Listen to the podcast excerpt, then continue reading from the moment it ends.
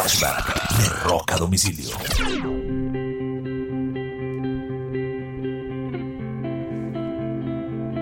Un 24 de enero del año de 1989, la agrupación de hard rock Skid Row lanza su álbum debut.